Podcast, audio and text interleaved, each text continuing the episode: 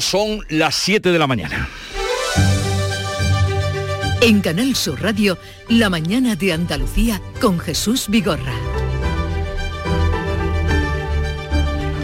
Buenos días queridos oyentes, es martes 20 de septiembre y por tanto habrá Consejo de Gobierno andaluz. Hoy además aprueba una nueva rebaja fiscal que incluirá la supresión del impuesto de patrimonio, lo que permitirá un ahorro de 360 millones según el cálculo del presidente de la Junta. La falacia que mantiene parte de la izquierda de que bajando los impuestos eh, no se puede subir eh, o no se puede incrementar eh, el número de ingresos es incierto y yo lo he probado en un banco de prueba real como ha sido el gobierno de Andalucía. Vamos a ver cómo quitando patrimonio, veremos cómo yo voy a tener más contribuyentes, voy a tener más IRPF y voy a ingresar más. Desde hace siete horas los turistas y viajeros que entren en España por puertos o aeropuertos no tienen que presentar el pasaporte COVID ni el formulario de control sanitario. La buena marcha de la pandemia permite dar un paso más hacia la normalidad y favorece el turismo. El turismo de mayores se reactiva con la llegada del otoño. Los viajes del inserso se pueden reservar desde hoy. Hay ganas porque el número de personas acreditadas es de récord.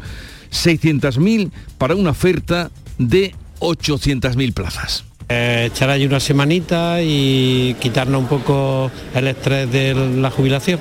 Tengo la idea de irme un 10 días, si Dios quiere, y a ver si puedo ser dos veces, continuar mejor. De momento estoy viendo lo que es a París y Galicia. Hombre, ya que se va uno, 10 días. Les hablábamos del Consejo de Gobierno en la Junta de Andalucía, pero también es martes y hay Consejo de Ministros. Hoy no lo va a presidir Pedro Sánchez por encontrarse en Nueva York. De esta sesión que encabezará la vicepresidenta Nadia Calviño, va a salir previsiblemente la rebaja del IVA del gas del 21 al 5%. Comenzará a aplicarse dentro de 10 días y estará en vigor hasta fin de año, aunque se podrá prorrogar. Muchos de los mandatarios que estaban ayer en Londres en el funeral de la reina se trasladan hoy a Nueva York, donde se celebra la Asamblea Anual de Naciones Unidas. Allí ha llegado Pedro Sánchez para intervenir el jueves, también la reina Leticia, que participa en numerosos actos paralelos. El secretario general inauguró ayer la Asamblea dando un repaso a los asuntos pendientes. Antonio Guterres. We meet at a moment of great peril for our world. Nos reunimos en un momento de gran peligro para nuestros mundos, conflictos y catástrofes climáticas, desconfianza y división, pobreza, desigualdad y discriminación, aumento de los costos de los alimentos, la energía y el empleo, desplazamientos masivos y los efectos de la pandemia. Nada de esto se puede dejar para mañana. Seguimos en el exterior. La tierra ha vuelto a temblar en México, en el estado de Michoacán. Péguense al muro, péguense al muro. Mira, mira, mira, mira. Qué susto, ¿eh? Ay, Dios mío. Sí, está fuerte. Y es curioso, el 19 de septiembre se va a quedar fijado en la memoria de los mexicanos. Es el tercer seísmo que se produce un 19 de septiembre. El último fue en 2017, fue además a la misma hora, a mediodía murieron 500 personas y en el de 1985 hubo 10.000 muertos. 10.000 muertos. En este de ayer se ha activado la alerta de tsunami, hay cuantiosos daños materiales y una mujer muerta le ha caído un muro encima cerca de un centro comercial. Se acaba de derrumbar la tienda. Este, Dios mío, allá, allá accidentada una señora. En cuanto al tiempo, cielos poco nubosos hoy con chubascos por la tarde en la Sierra Norte de Sevilla y en la de Aracena en Huelva. Las temperaturas con ligeros cambios y los vientos en general variables y flojos. Vamos a conocer con detalle cómo amanece en cada una de las provincias de Andalucía. Cádiz, Mónica de Ramón. Con 22 grados a esta hora se esperan máximas de 27, cielos pocos, nubosos y levante. En campo de Gibraltar, Fermín Soto. ¿Qué tal? Buenos días Jesús. Aquí amanecemos con intervalos nubosos. La temperatura es de 23 grados, la máxima prevista para hoy es de 25. ¿Cómo viene el día por Jerez, Pablo Cosano? Con algo más de calor previsto, 31 grados de máxima es lo que se prevé. Ahora mismo hay 21 y algunas nubes. En Huelva, Sebastián Forero. Hasta ahora tenemos 22 grados, tenemos aviso amarillo por tormentas que dejarán lluvias moderadas a partir de las 6 de la tarde, esperamos 29. En Córdoba, Ana López. Se esperan 34, los mismos que ayer, tenemos hasta ahora 20 y no se descartan tormentas. ¿Cómo viene el día por Sevilla, Pilar González? Con intervalos de nubes, aviso por lluvias en la Sierra Norte, se espera una máxima de 33 grados en la capital y ahora tenemos 23. ¿Cómo amanece en Málaga, Alicia Pérez? Eh, Málaga, ¿cómo amanece? Por Jaén, Alfonso Miranda. Aquí no llueve si le picaran 34 grados ayer, hoy vamos camino de lo mismo. 34 grados ayer. Granada, Susana Escudero. Pues entre 32 y 33 vamos a estar hoy con cielos despejados. Dice también el pronóstico que puede que haya lluvias y tormentas en las sierras, pero como te dije la semana pasada no nos queremos nada. y por Almería, María Jesús Recio. Pocas nubes, 22 grados, la máxima alcanzará hoy los 30.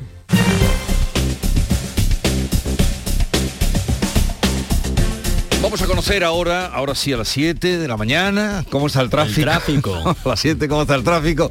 En Andalucía, las carreteras, eh, conectamos con la DGT. Lucía Andújar, buenos días. Muy buenos días. Hasta ahora encontramos circulación bastante tranquila en la mayor parte de red de carreteras de Andalucía, pero sí pueden encontrar algo de tráfico en aumento ya en las 7 en Almería, a su paso por Viator, sentido Murcia. Al margen de esto encontramos circulación muy tranquila, como decimos, no se registran grandes complicaciones, pero eso sí, les pedimos también mucha precaución en Huelva, en la 497 a su paso por Caño de Corrales de entrada, debido a que unas obras de mejora de la calzada están provocando el corte de esta vía. Les pedimos mucha precaución al volante. Siete, siete minutos de la mañana.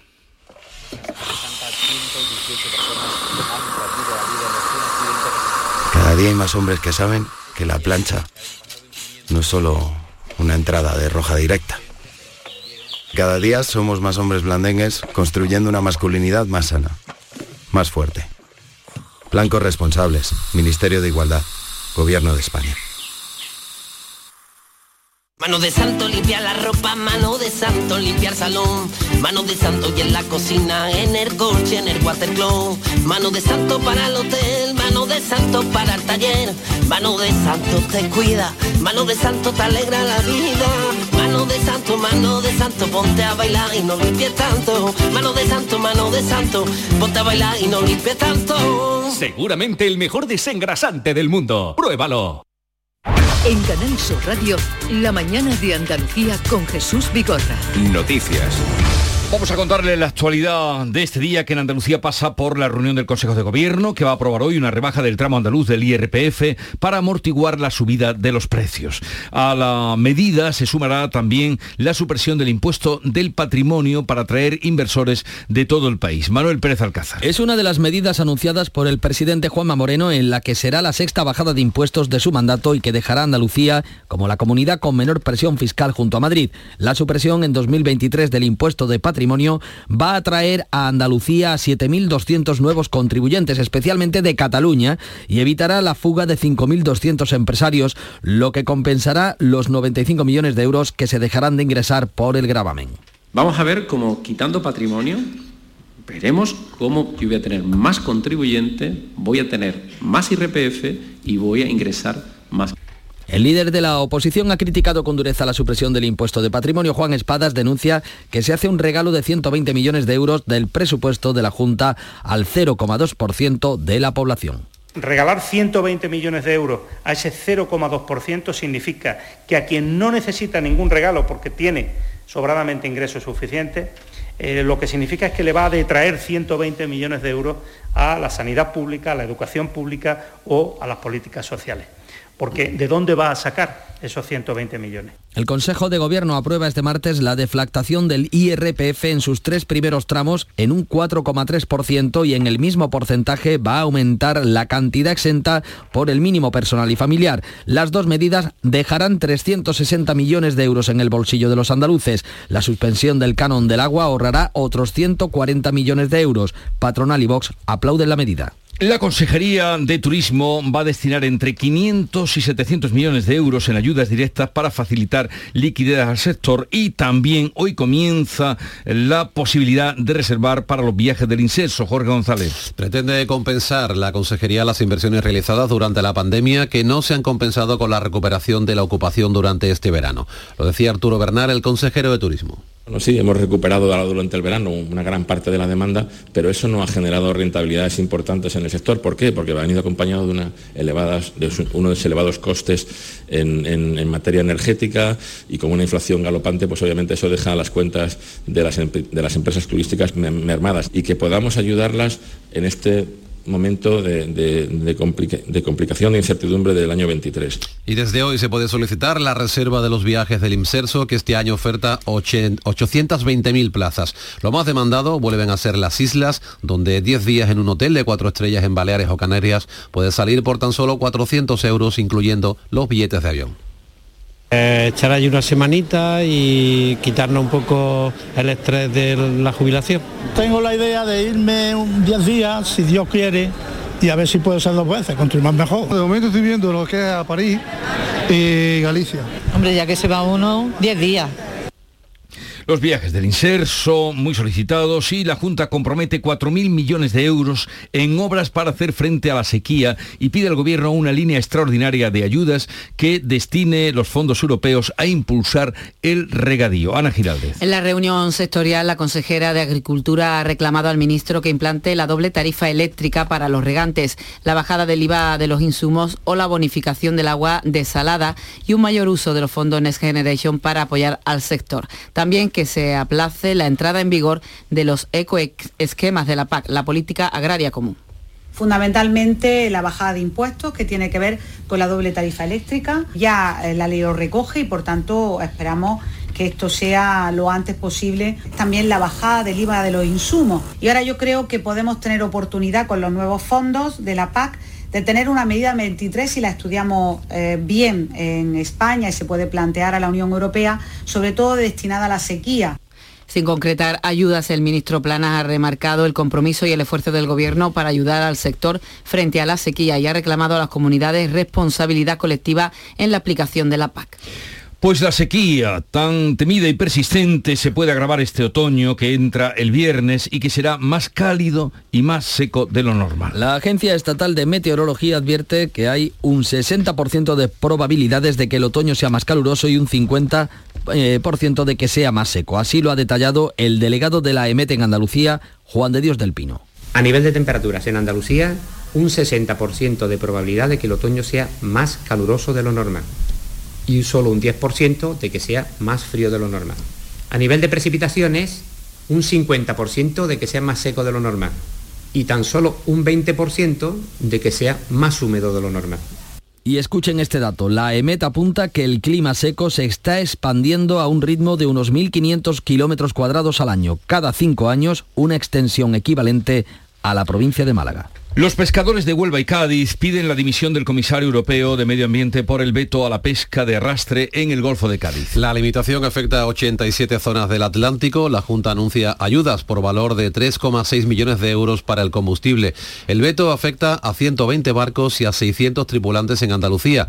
Los pescadores de nuestra comunidad aseguran que impedirá la llegada de cigalas al mercado. El presidente de la Federación Andaluza de Cofradía de Pescadores, Manuel Fernández, rechaza la medida va a ser un perjuicio muy grande para la flota más con concreto de arrastre y para la pesquería y para la gastronomía andaluza, como es la cigala, ¿no? Prácticamente el 80 o el 100% del producto de la cigala no la vamos a tener ya en las mesas. La audiencia de Sevilla ya tiene la sentencia de los ERE y podría ejecutarla en cualquier momento, ordenando el ingreso en prisión de los nueve condenados a la cárcel. A partir de este martes puede ordenar el ingreso en prisión del expresidente Griñán, de los exconsejeros Martínez Aguayo, Fernández, Vallejo y Viera y los exaltos cargos de la Junta, Agustín Barbera, Jesús Rodríguez y Jacinto Cañete. No hay plazo, pero la sala podría tener en cuenta los indultos y los recursos ante el Constitucional antes de decidir. Siete vocales del Poder Judicial rechazan en un comunicado que la también vocal Pilar Sepúlveda, nombrada por el PSOE, haya firmado el escrito de apoyo al indulto de Griñán. Considera que compromete al Supremo. El PP ofrece al Gobierno reformar la ley para limitar los indultos. Vendo dos estrena hoy en el Senado preguntando por este asunto. La Consejería de Sostenibilidad abre un diálogo con comerciantes, ayuntamientos y fabricantes para tratar el tema de las luces de Navidad que se ha convertido ya en polémica. La idea es limitar el encendido a las fechas festivas para así ahorrar energía. El Ejecutivo aclara que la propuesta de limitar el alumbrado entre el 22 de diciembre y el 6 de enero, y nunca antes del 8 de diciembre, no trata de imponer una prohibición, sino de impulsar el ahorro y reducir la contaminación lumínica. Tras las críticas de fabricantes y comerciantes, va a abrir el diálogo con el sector y con los ayuntamientos que tendrán la última palabra. Tomás González, presidente de los comerciantes de Sevilla, y José Simón, vicepresidente de la Asociación de Hosteleros de Málaga y esperemos que bueno que se produzca este contacto para intentar entre todas las partes llegar a un consenso y un acuerdo para que ese ahorro energético sea una realidad. Se va a notar, se va a resentir. La iluminación de Navidad genera mucho movimiento, mucha economía. entendemos que ya se ha convertido en imprescindible. Este martes el precio medio de la luz baja un 8,17%, rozando los 241 euros el megavatio hora. Y fíjate Jesús que según Eurostat, España ha pagado en agosto el recibo de la luz ocho veces más caro que Francia y cuatro más que Alemania pues seguimos pagando. El Banco Central Europeo prevé una bajada de los precios de la vivienda por la subida de los tipos de interés. El regulador cree que eh, un aumento de un punto en los intereses hipotecarios puede provocar caídas de precios de hasta el 9% en el mercado. La caída en la inversión del sector, que ha, ha tocado máximos históricos en los últimos años, será incluso mayor y podría alcanzar el 15%.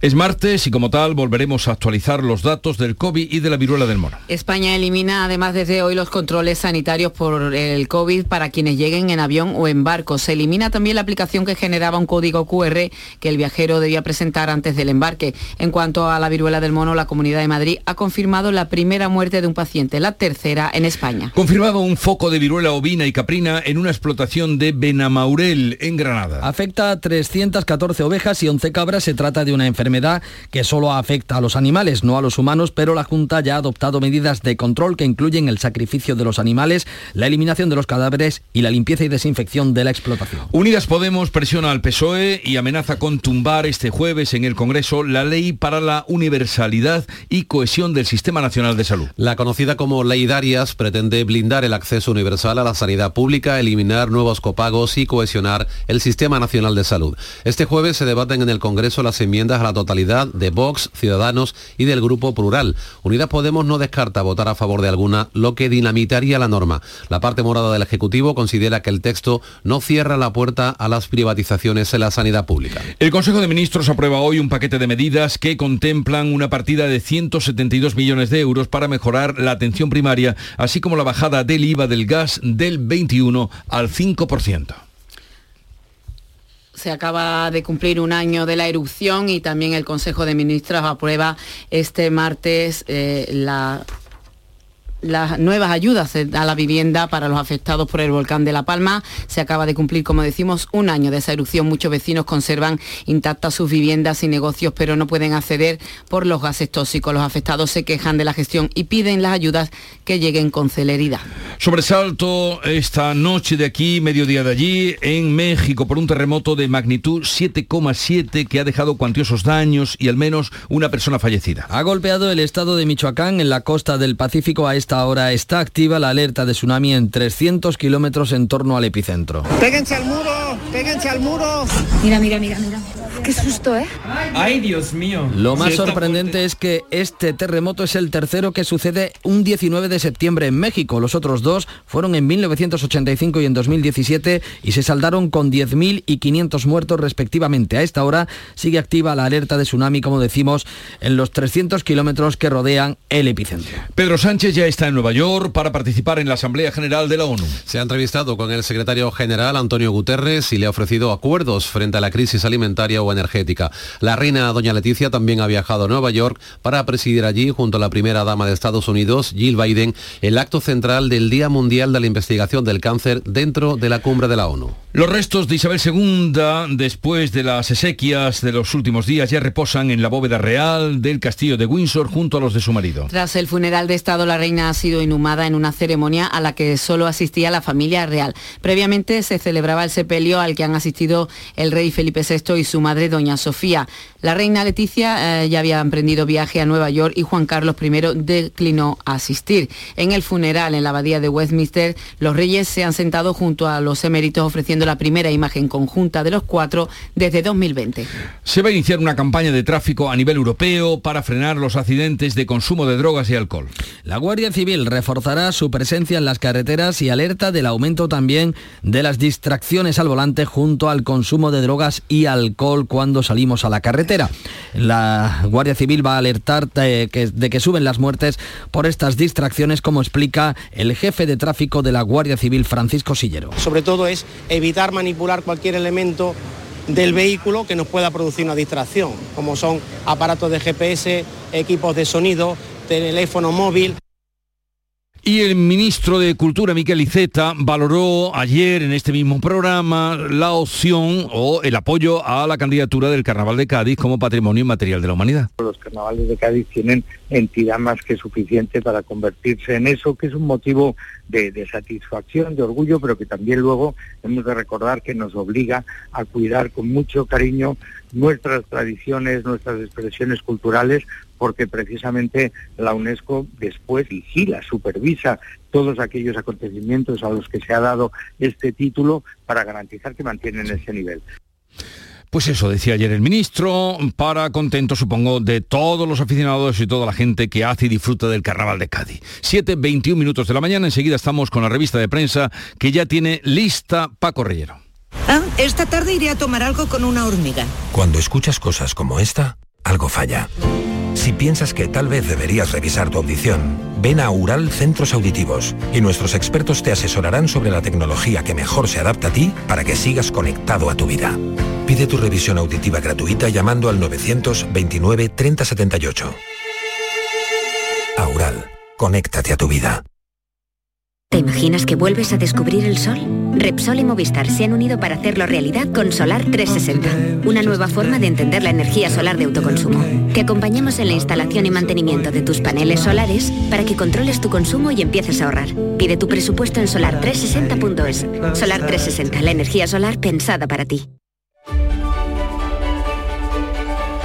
Lo más destacado de la prensa nacional e internacional con Paco Rellero. Buenos días, Paco. Hola, ¿qué tal Jesús? Muy buenos días a todos. Hablamos de dinero, de impuestos y de Andalucía, que ocupa las principales portadas nacionales. La del país, por ejemplo, donde se lee que las autonomías del PP calientan la batalla fiscal en el tramo final de la legislatura. Andalucía que suprime el impuesto de patrimonio a solo 20.000 rentas altas. El mundo dedica también su información principal a la que este diario considera revolución fiscal de Moreno para atraer a 7.200 fortunas. Andalucía, que elimina el impuesto de patrimonio para seducir a grandes contribuyentes y evitar la fuga de empresarios. El presidente de la Junta confía en cautivar a importantes inversores de Cataluña. El diario El Mundo, por cierto, lleva esta cita de William Shakespeare en su portada. Si el dinero va adelante, todos los caminos se abren. Este asunto también se cuela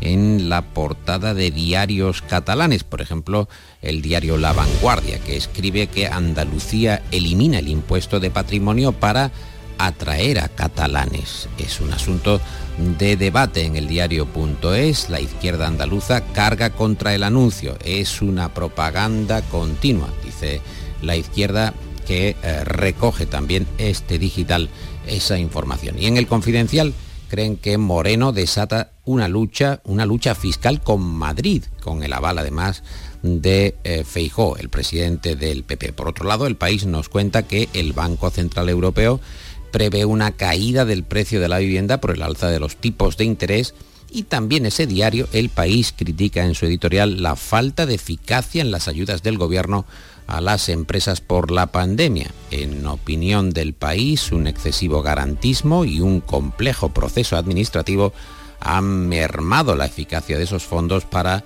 empresas dañadas o castigadas por la COVID.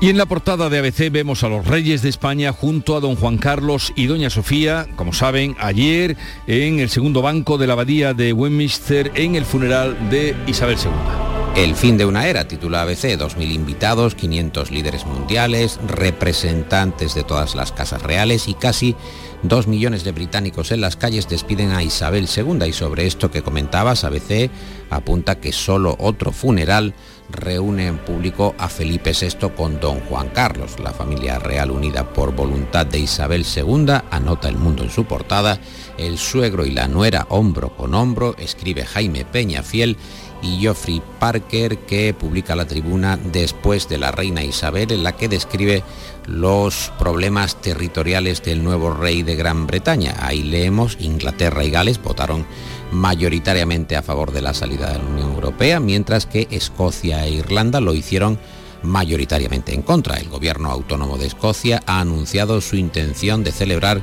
un referéndum de independencia el 19 de octubre de 2023. El Brexit también ha incrementado las tensiones en Irlanda del Norte debido a que la mayoría de los protestantes quieren poner fin a todos los vínculos con la Unión Europea y algunos territorios de ultramar que antes reconocían a Isabel II como su soberana ya se han separado. ¿Será Carlos III el último en utilizar el título de rey de la Gran Bretaña? Se pregunta Geoffrey Parker en esa tribuna que comentamos de ABC. Hay también más asuntos, Jesús. En el mundo, por ejemplo, Ayuso, que pretende estar solo una legislatura más en Madrid y remodelar su gobierno, diseña un gabinete de futuro más joven y que podría incluir al que sería su relevo, su sucesor. Y en el español leemos este titular, Macarena Olona, que se distancia más de Vox, el despido fulminante de un asesor agranda la brecha entre Olona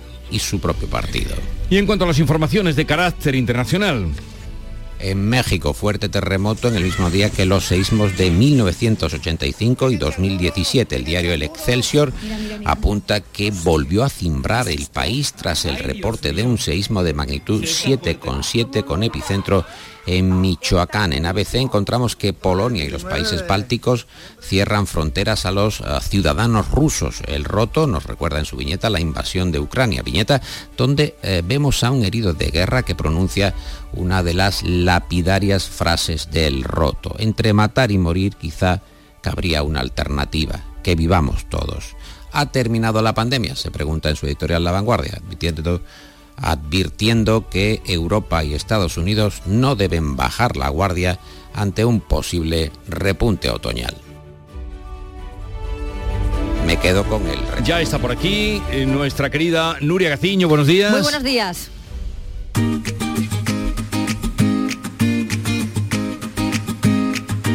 Vitaldent les ofrece este programa. Derrota del Málaga que complica el futuro de su entrenador. Tras caer anoche en Tenerife por 3 a 1 y a pesar del mal arbitraje que sufrió el Málaga, al que le pitaron un más que polémico penalti en contra cuando empataba uno, las sensaciones siguen sin ser buenas y el equipo continúa en puestos de descenso. Es penúltimo con solo 3 puntos a 4 de la permanencia. Vamos a ver qué sucede con Pablo Guede, que ya ha dicho que no teme por supuesto en el banquillo, pero que entendería que prescindiesen de él. El próximo rival será en casa el sábado ante el Villarreal B. El sábado también juega la selección española de fútbol que desde ayer se encuentra concentrada en Las Rozas para preparar sus compromisos clasificatorios para la fase final de la Liga de las Naciones, el sábado en Zaragoza ante Suiza y el martes 27 tocará en Braga la selección portuguesa. Una de las caras nuevas, la del bético Borja Iglesias, que ya se ha entrenado a las órdenes de Luis Enrique. El goleador verde y blanco está en su mejor momento desde que llegó al Betis, al que deja en este parón liguero tercero en la clasificación con 15 puntos de 18 posibles y líder de su grupo en la Liga Europa. De este modo el Betis iguala el mejor arranque liguero de su historia. Italia. La selección española de baloncesto recibe el cariño de la afición por su cuarto europeo. Más de 10.000 aficionados acudieron al Wishing Center de Madrid para celebrar junto con los chicos de Escariolo la conquista del cuarto título de campeones de Europa. Fiesta por todo lo alto, la que allí se vivió, pero sin tiempo para el descanso. Se espera hoy la llegada a Málaga de los jugadores del Unicaja que han formado parte de esta gesta. Nos referimos a Alberto Díaz y Darío Brizuela, que además tienen previsto atender a los medios de comunicación en torno a las 2 y 10 de la tarde. En Vitalden queremos saber qué hay detrás de tu sonrisa, porque si vienes a nuestras clínicas hay un 20% de descuento en ortodoncia, pero para nuestros pacientes hay mucho más. La confianza de traer a mis hijos a la misma clínica a la que llevo viniendo toda la vida. La seguridad de que mi ortodoncia esté supervisada por grandes profesionales certificados. Ahora financia 24 meses. Pide cita en 900 101 001 y ven a Vitaldent. Momento para concluir la lectura de la prensa de hoy, que ¿dónde la has encontrado? El cierre, Paco. Me quedo con el retrato que hace Enrique González en El País sobre eh, Silvio Berlusconi, que ya tiene 86 años, ha sido cuatro veces jefe de gobierno, arrastra 36 procesos judiciales y este domingo librará su última batalla en las elecciones generales en Italia. Las encuestas, por cierto, solo le dan un 8% del voto. Seguirá adelante aquel hombre que empezó cantando boleros en los cruceros italianos y que ha condicionado a Italia las últimas décadas, pues pronto lo vamos a ver.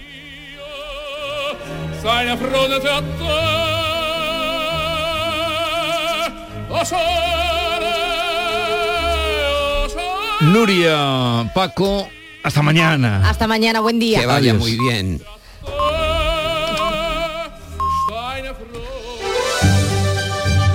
En Canal Sur Radio, La mañana de Andalucía con Jesús Vigorra.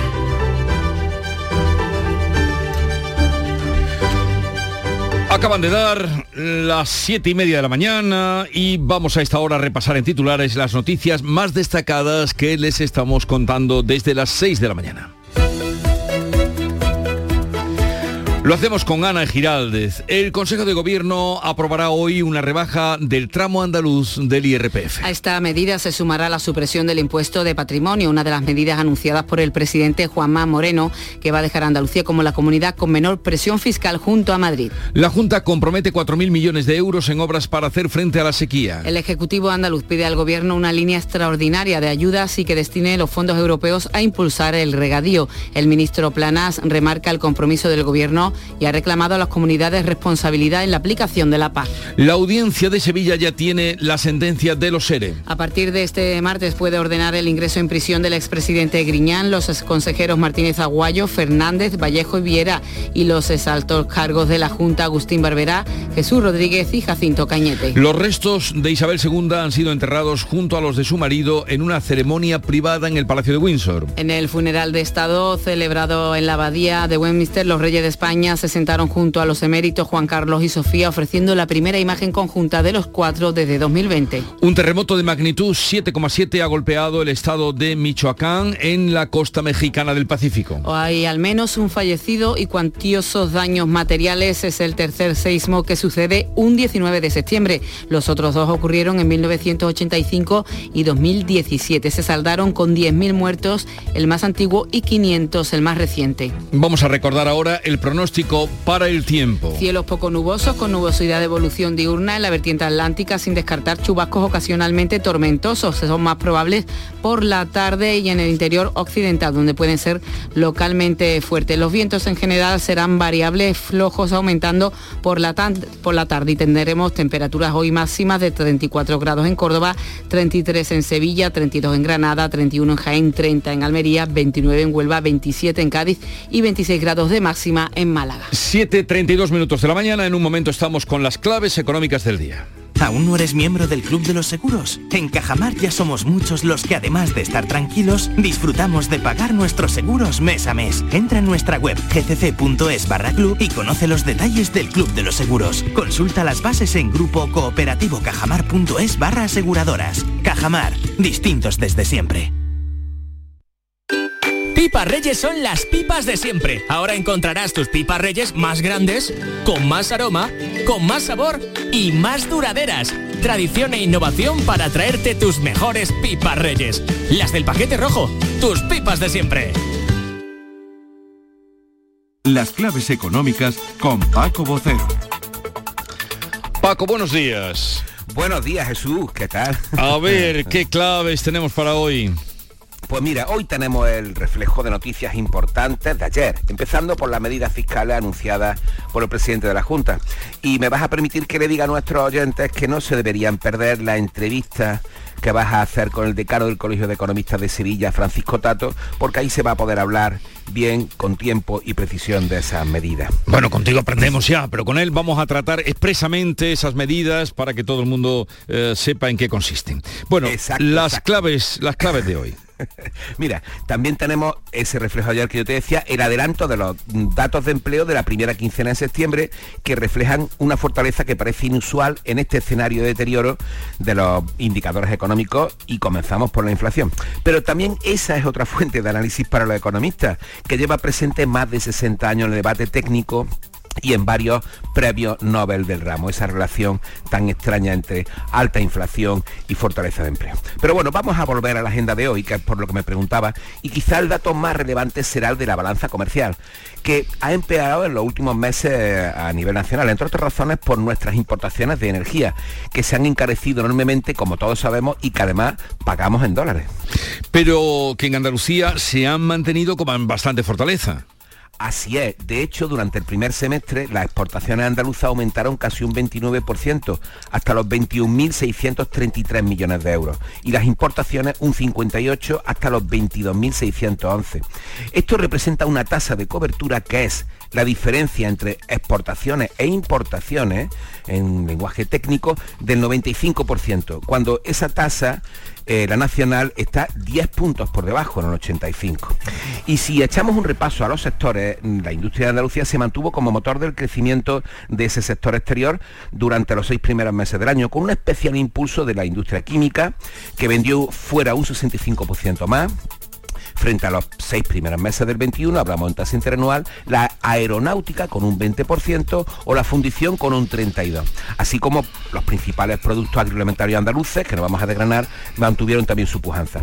Hay que destacar también que las ocho provincias andaluzas registraron crecimientos por encima de los dos dígitos, así que veremos cómo se han comportado estos últimos datos que vamos a conocer hoy.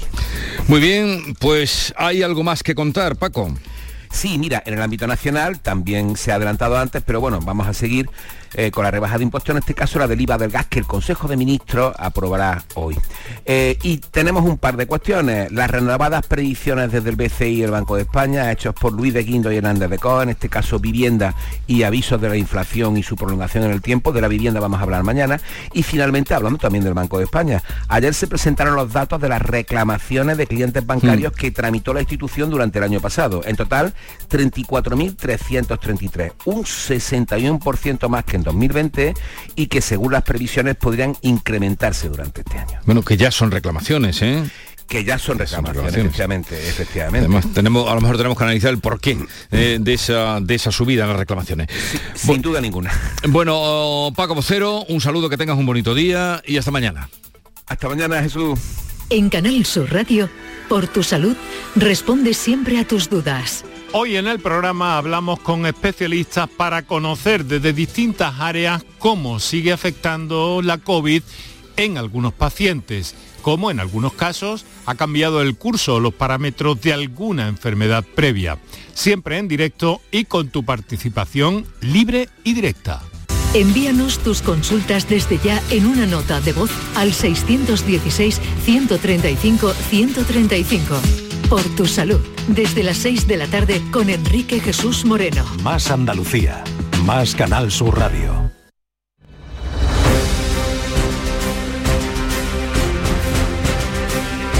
Vamos a contarles ahora otras noticias de Andalucía que completan el panorama de este día.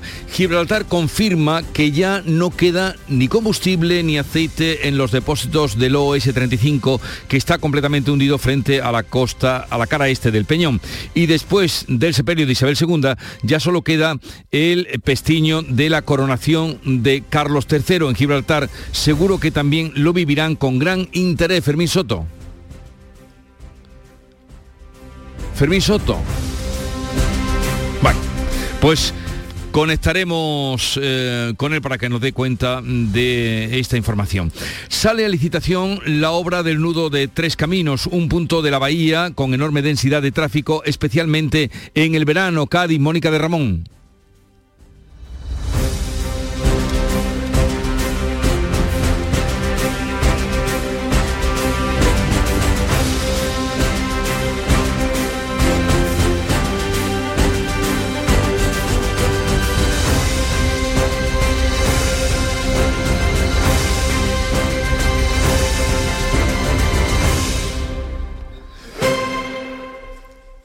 Vamos, parece que tenemos algún problema para comunicar con nuestras emisoras que nos den cuenta de estas informaciones a las que le dábamos paso. Les puedo adelantar que en el programa de hoy vamos a hablar, como apuntaba hace un momento eh, nuestro eh, especialista en la información económica, Paco Vocero, hablaremos con Francisco Tato, es el presidente del Consejo Andaluz de Economistas y decano también de los economistas de Sevilla, para que nos dé cuenta de cómo afectarán esas rebajas fiscales y cómo son y qué pretenden que hoy va a aprobar el Consejo de Gobierno de Andalucía. Antes hablaremos con Manuel Fernández, que es el presidente de la Federación Andaluza de Cofradías de Pescadores, que nos dará cuenta de cómo la Unión Europea consuma, ha consumado el veto a toda la pesca de fondo en 87 áreas de España y vamos a ver cómo nos afecta especialmente a nosotros. Volvemos ahora a contarles otras noticias de Andalucía. En Huelva ha quedado extinguido el incendio forestal declarado ayer tarde en el término municipal de Cumbres de San Bartolomé. Sebastián Forero. Buenos días Jesús. En la zona han llegado a trabajar hasta 7 medios aéreos y 39 bomberos forestales. Se trata de una zona de monte bajo con matorral. El fuego fue controlado gracias a la humedad presente en el lugar. La alcaldesa de la localidad es María de los Ángeles Carbajo.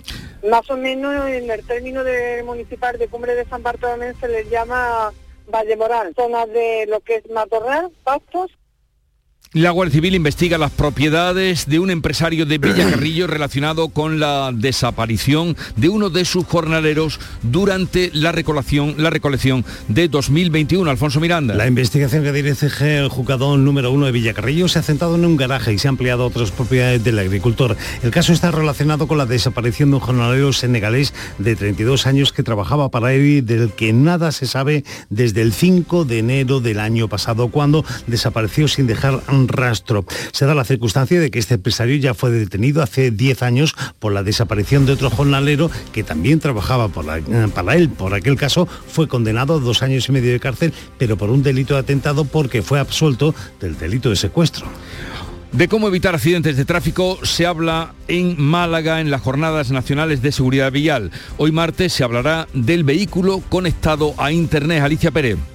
Muy buenas, pues efectivamente se va a hablar de futuro de ese vehículo conectado a Internet y también de las llamadas carreteras inteligentes, de las directivas europeas sobre la gestión de la seguridad de las vías y de los usuarios vulnerables. Y todo esto para tratar de volver a la reducción de accidentes que se venía registrando en la última década, casi la mitad menos de siniestros en nuestro país y que lamentablemente se ha roto con la pandemia. A las 11 de la noche comienza una jornada de huelga de 24 horas en el sector de la vid. No hubo acuerdo en el CERCLA entre sindicatos y patronal y mañana habrá manifestación por las calles de Jerez. Pablo Cosano. Pues unos 1.500 trabajadores de las bodegas e industrias auxiliares están convocados a esta huelga de 24 horas que empieza a las 11 de la noche de hoy para que el turno de madrugada ya no entre al tajo. Además mañana a las 11 de la mañana una manifestación va a recorrer las calles de Jerez desde el centro de la ciudad hasta la sede de la patronal bodeguera Fede Jerez. Los sindicatos reclaman avance en la negociación del convenio colectivo bloqueado desde 2019 y entre otras mejoras piden que suban los salarios un 4% fijo y otro incremento vinculado al IPC anual. Fede Jerez ofrece solo un 2%. El próximo jueves habrá una nueva reunión en el CERCLA entre ambas partes y si no hay acuerdo los sindicatos anuncian huelga de cuatro días entre el 27 y el 30 de septiembre. UGT y comisiones obreras se concentran para lamentar los dos últimos accidentes laborales mortales que se han producido en la provincia de Córdoba, que acumula ya 11 fallecimientos por siniestralidad laboral en lo que llevamos de 2022. Ante la sede de la Confederación de Empresarios de Córdoba se van a manifestar Ana López. Será la concentración a mediodía. Una trabajadora de la empresa municipal de residuos de la capital, Sadeco, que fue atropellada por un camión y un trabajador que cayó desde un tejado son las dos últimas víctimas mortales. Y es que Córdoba lidera el triste ranking de accidentes eh, con fallecimiento en el Tajo, 11 en lo que llevamos de año. Los sindicatos piden contundencia a la Fiscalía y más responsabilidad a las empresas para cumplir la ley de prevención. Juzgan hoy martes a una exconcejal socialista del Ayuntamiento de Carboneras por la compra irregular de láminas de Goya. Cuéntanos, María Jesús Recio. El juicio se celebra hoy, cinco años después de la apertura de la investigación y tras numerosos aplazamientos a partir de las 10. La exconcejal socialista Josefa Cruz, que abandonó la política en 2019, se enfrenta a un año de cárcel y ocho de inhabilitación por la compra de 80 facsímiles de grabados de Goya que adquirió, dice la Fiscalía, sin criterio técnico ni utilidad para el ayuntamiento y sin tramitar un expediente administrativo. Habla de gasto superfluo e innecesario para el ayuntamiento de Carboneras por una decisión personal. Unos grabados que llegaron en un estuche de terciopelo y nunca más se han visto están en paradero desconocido y jamás se han expuesto al público. Gastó de las arcas municipales 3.250 euros. Baza comienza la sexta campaña de excavaciones en el yacimiento paleontológico que hasta ahora ha permitido recuperar más de un millar de fósiles de entre hasta 4 millones y medio de años. En Granada, cuéntanos Susana Escudero. Hay restos de grandes herbívoros, sobre todo mamut, pero también otra especie de mastodonte de hasta 3 metros, rinocerontes, bóvidos, cérvidos y caballitos de tres dedos que son un antepasado del caballo actual. Es uno de los principales yacimientos del Plioceno en Europa, 5 millones de años. Escuchamos al coordinador de la excavación, bienvenido Martínez. ¿El objetivo cuál es? Pues el objetivo es convertir Baza en un yacimiento de referencia para el Plioceno de Europa pero para convertirlo en referencia hay que hacerlo suficientemente atractivo visualmente y con un discurso científico que sea coherente y verdaderamente vendible de cara al público en general. No hablemos ya, por supuesto, de cara a la comunidad científica. El Ayuntamiento de Baza financia estas excavaciones. Bueno, llegamos así a las 7.45 minutos de la mañana, 8 menos cuarto. Llega ahora el tiempo para la información local. En la mañana de Andalucía de Canal Sur Radio. Las noticias de Sevilla. Con Pilar González. Hola, buenos días. Hay retenciones en la entrada a Sevilla por la A49 de 4 kilómetros y uno en su continuidad por el patrocinio. Tres por la autovía de Utrera, uno por la de Coria y otro por la de Mairena. También uno en el Centenario sentido Cádiz y uno en el nudo de la Gota de Leche sentido Ronda Urbana Norte, donde el tráfico es intenso en ambos sentidos. También es intenso en la entrada a la ciudad por el Alamillo, Juan Pablo II y Puente de las Delicias, Avenida de la Paz, Avenida de Andalucía, Kansas City, en Montesierra, sentido Tamarguillo y en Muro de Defensa, sentido Carlos III. En cuanto al tiempo, hay nubes de evolución y nubosidad de evolución diurna con chubascos ocasionalmente tormentosos en la Sierra Norte. El viento en general variable flojo, aumentando por la tarde con rachas muy fuertes en zonas de tormenta. Las temperaturas con ligeros cambios, se espera una máxima de 34 grados en Écija y en Lebrija 33 en Morón en Sevilla. A esta hora 23 grados en la capital. La confianza de miles de personas ha convertido aquí en la marca de coches más elegida en 2022. Aprovecha que vuelven los 10 días Kia del 15 al 26 de septiembre y descubre tú mismo por qué. Kia, descubre lo que te inspira. Solo en la red Kia de Sevilla. Kia, movement that inspires. ¿Planeando salir de escapada o de fin de semana? Recuerda, hay otra Sevilla. Asómate a la provincia y disfruta de un turismo seguro en cada uno de sus espacios naturales, pueblos monumentales y alojamientos. Cambia de vistas. ProDetour Turismo de la Provincia, Diputación de Sevilla. En Canal Sur Radio, las noticias de Sevilla. Meteorología activa este mediodía y hasta las 10 de la noche el aviso de nivel amarillo por tormentas en la Sierra Norte. El verano se despide con tiempo inestable y calor y será en la madrugada del viernes cuando entre el otoño, que va a ser más cálido y más seco de lo habitual. Es la previsión del delegado territorial de la Agencia Estatal de Meteorología, Juan de Dios del Pino. En Sevilla, el otoño se presenta un 60% de probabilidad que sea más caluroso de lo normal y un 50% de que sea más seco de lo normal. Un otoño más seco y más cálido que lo normal después de un verano que también ha sido caluroso. De hecho, el mes de julio ha sido el más caluroso de los últimos 60 años. El alcalde de Sevilla, Antonio Muñoz, ha reclamado al Ministerio de Transporte el cierre de la S40 en la parte norte mientras se decide cómo se soluciona el paso por el Guadalquivir a la altura de Coria. Muñoz recrimina la falta de actitud de todos los gobiernos centrales sobre una obra que ya es del siglo pasado.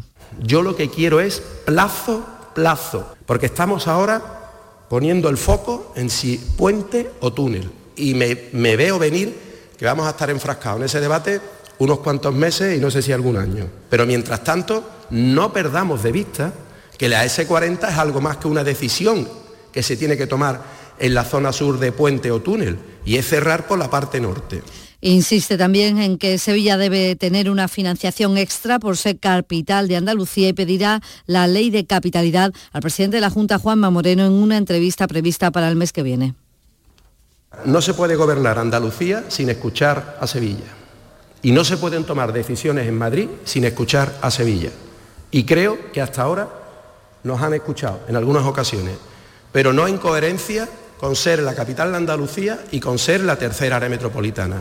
La Junta de Andalucía baraja que sean los propios ayuntamientos los que tengan la última palabra sobre las limitaciones que pueden plantearse en cuanto a la fecha en la que se encienda el alumbrado navideño para favorecer el ahorro energético. Un matiz que llega tras conocerse la existencia de un borrador que apuntaba a que en ningún caso se encendería antes del 8 de diciembre. El presidente de los comerciantes de Sevilla y provincia, Tomás González, espera que la Administración se reúna con el sector y se consensúen las medidas. Lo que sí echamos de menos un poco es que la propia Administración Autonómica no se haya puesto en contacto con la patronal para buscar las mejoras, eh, o sea, los mejores horarios que entendemos nosotros que debe de estar el alumbrado navideño encendido y esperemos que bueno que se produzca este contacto para intentar entre todas las partes llegar a un consenso y un acuerdo para que ese ahorro energético sea una realidad. El ministro de Cultura, Miquel Iceta, ha reiterado aquí en Canal Sur Radio su compromiso con la ampliación del Museo de Bellas Artes en su sede actual unos trabajos eh, que se centran ahora en la rehabilitación de otro museo, el arqueológico, donde su departamento invierte 25 millones de euros. A continuación, dice, se ocupará de la Pinacoteca, que es la segunda en importancia de toda España. Y por lo tanto vamos a pegar un arreón fuerte al Museo Arqueológico. Pero desde luego, eso está en cartera porque merece la pena. Yo realmente eh, el disfrute de las obras del Museo de Bellas Artes de Sevilla yo creo que merece esa ampliación y que conserve la dignidad de un edificio tan magnífico. Y en la agenda del día notar que el Consejo de Cofradías se reúne esta tarde con las hermandades de Sevilla para informar sobre los criterios por lo que se regirá la reforma de la Semana Santa a partir del año que viene. Puede haber cambios en la madrugada, el domingo de Ramos y también el miércoles santo. 7 de la mañana y 50 minutos. Apunta, tú y yo, viernes 23 y sábado 24 de septiembre, maratón de videojuegos. ¿Cómo? ¿Qué? Sí, sí, lo que oyes, en el centro comercial Los Alcores, con más de 10 puestos para jugar a FIFA, Fortnite, Dancer, realidad virtual y PS4. Y además habrá torneos y premios. No nos lo podemos perder. Autovía A92, salida 7 en Alcalá de Guadaira, centro comercial Los Alcores, mucho donde disfrutar. Gracias a Conectar Europa, el puerto de Sevilla avanza en proyectos tecnológicos para sincronizar el buque, el tren y el camión. Puerto de Sevilla, el mar en el corazón de Andalucía. Las noticias de Sevilla. Canal Sur Radio. La policía local de Sevilla ha denunciado a un conductor de 33 años que había golpeado con su coche a tres vehículos que estaban estacionados en la calle Flor de Azalea, en Sevilla Este.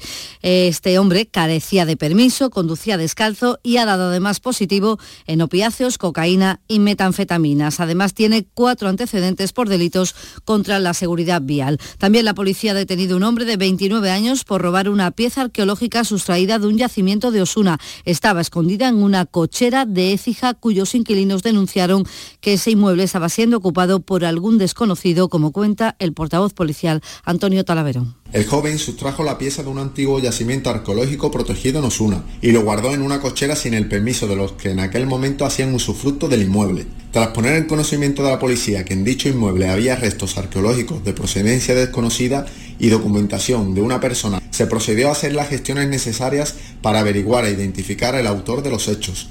Y el juez ha suspendido durante 60 días las actuaciones judiciales por la poda del ficus de San Jacinto en Triana y es que todas las partes implicadas quieren este tiempo porque están tratando de llegar a un acuerdo. Les contamos también que los hoteles de Sevilla promocionan estos días entre sus clientes el consumo de picos. La Asociación de Hoteles y la Academia Sevillana de Gastronomía y Turismo se han unido para dar a conocer este producto tan nuestro para repartir allí en las habitaciones de hotel 7.000 bolsas de picos y también de regañas. Lo cuenta Julio Moreno, presidente de la Academia. Sobre todo, más que para que lo tomen en Sevilla, para que lo tomen en Sevilla y también para que se lo lleven, porque lo que queremos es extender ese producto tan sevillano pues por todo el mundo, si es posible.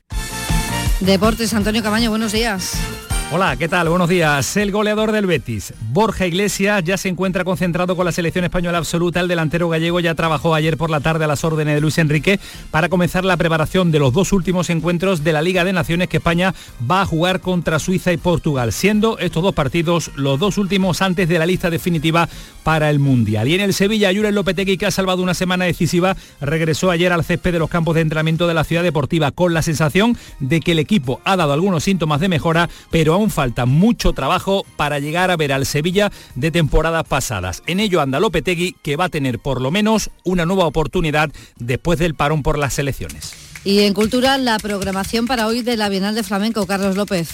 El cantador Antonio Reyes ofrece un programa de flamenco clásico junto al guitarrista Dani de Morón a partir de las 8 de la tarde en el Cartuja Center City. Una hora más tarde, a las 9, el también guitarrista Joselito Acedo protagonizará el concierto del ciclo Guitarra Desnuda en el Espacio Turina. Yo voy a hacerlo con todo el cariño y el corazón del mundo y voy a hacer un encuentro de los dos discos míos, el Andando y el Triana DF, Distrito Flamenco, y alguna composición nueva más que he hecho. Y va a ser una experiencia muy bonita. El cantador lebrijano José Valencia ofrece el recital más original con Nebrisensis, con un repertorio que incluye palos cantados en latín.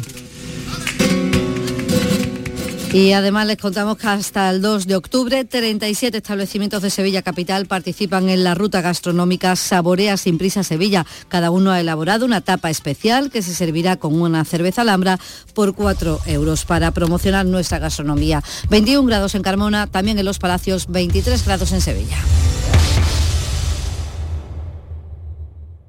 Escuchas La mañana de Andalucía con Jesús Vigorra, Canal Sur Radio. Aquadeus, el agua mineral natural de Sierra Nevada, patrocinador de la Federación Andaluza de Triatlón, les ofrece la información deportiva. 8 menos 5 de la mañana, Nuria Caciño, buenos días. ¿Qué tal? Muy buenos días. Termina la jornada liguera y el Málaga da un nuevo disgusto a su afición. Sí, nueva derrota del Málaga, esta vez en Tenerife por 3 a 1 y a pesar de que el arbitraje no fue bueno debido a un penalti surrealista que se pitó en contra del conjunto malagueño cuando empataba a uno, esto no debe servir de excusa para ver que el equipo sigue sin levantar cabeza, las sensaciones no son las mejores y el Málaga continúa en puestos de descenso. Vamos a ver si Pablo Guede se sienta en el banquillo el próximo sábado en la Rosaleda ante el Villarreal B después de caer en Tenerife, partido del que estuvo muy pendiente anoche nuestro compañero Juan Carlos Tirado. Quinta derrota del conjunto blanquiazul en la presente temporada en donde solo ha ganado un partido, un cúmulo de partidos perdidos que lo deja penúltimo en la tabla clasificatoria y con el crédito de Pablo Guede totalmente agotado. La afición malaguista es un clamor y pide ya la destitución inminente del técnico. Situación insostenible, la que se vive en Málaga, que recordamos el próximo sábado va a recibir en la Rosaleda al Villarreal B en un partido donde la afición, si no hay cambio de banquillo, va a seguir mostrando su malestar porque el equipo como se dice en el argot, no carbura.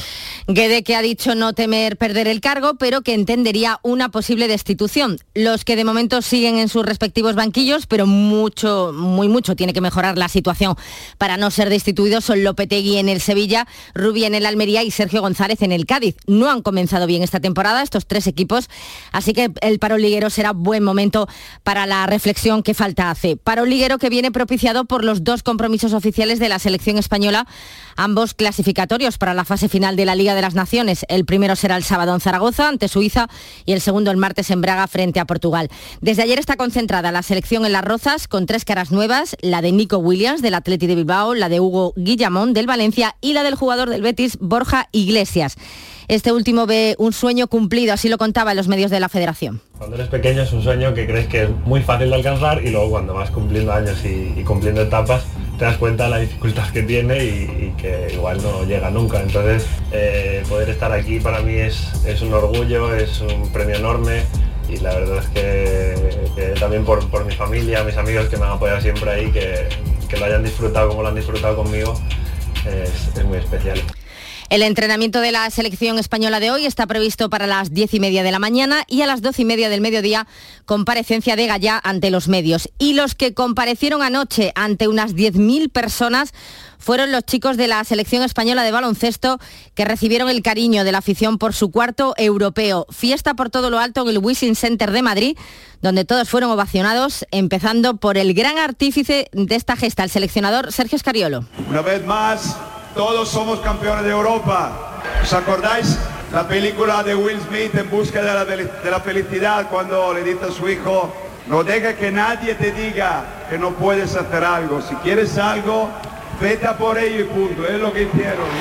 Pues el que no bajó los brazos a pesar de ser descartado en un primer momento por Escariolo fue el base del Unicaja de Málaga, Alberto Díaz, que volvió a unirse al combinado nacional por la lesión de Sergio Yul. Vaya manera de defender en este europeo el bueno de Alberto Díaz. Yo quería decir una cosa. Para mí, como mis compañeros creo, ganar el Campeonato de Europa ha sido tocar el cielo, sin ninguna duda. Pero yo me quedo con algo más. Yo me quedo con la experiencia de tener un cuerpo técnico, una organización, una federación que nos apoya y unos compañeros que de verdad, ¿eh? no hay oro que valga estas personas. Gracias. Alberto Díaz, junto con Darío Brizuela, los dos jugadores del Unicaja tienen previsto volver hoy a Málaga. Entenderán a los medios en torno a las 2 y 10 de la tarde. La semana que viene ya empieza la Liga CB. Aquadeus, ahora más cerca de ti, procedente del manantial Sierra Nevada, un agua excepcional en sabor, de mineralización débil que nace en tu región. Aquadeus Sierra Nevada es ideal para hidratar a toda la familia y no olvides tirar tu botella al contenedor amarillo. Aquadeus, fuente de vida, ahora también en Andalucía.